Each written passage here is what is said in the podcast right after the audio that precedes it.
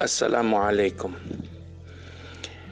Omar ibn al-Khattab, que Dios esté complacido con él, relató, un día cuando estábamos sentados en compañía del mensajero de Dios, la paz y bendiciones de Dios sean con él, se presentó ante nosotros un hombre con vestidos de resplandeciente blancura y cabellos intensamente negros, al que no se le veían señales de viaje, y a ninguno de nosotros nos pareció conocido se sentó ante el profeta, la paz y bendiciones de Dios sean con él, y apoyando las rodillas contra sus rodillas y poniendo las manos encima de sus muslos, dijo, Oh Muhammad, háblame acerca del Islam.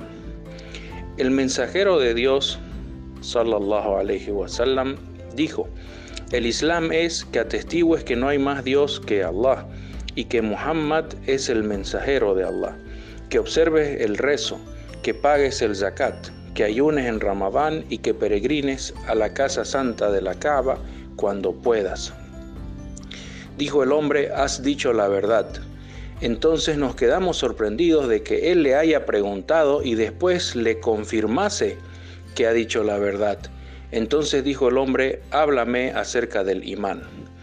Dijo el profeta Muhammad sallallahu alaihi wasallam que creas en Dios, en sus ángeles, en sus libros, en sus mensajeros, en el día del juicio final y que creas en el decreto divino, tanto para bien como para mal. Dijo el hombre, has dicho la verdad. Y añadió, háblame acerca del ihsan. El profeta sallallahu alaihi wasallam respondió, consiste en que adores a Dios como si lo vieras, ya que si tú no lo ves, él te está viendo. Este hadiz se encuentra registrado en el Sahih de Muslim.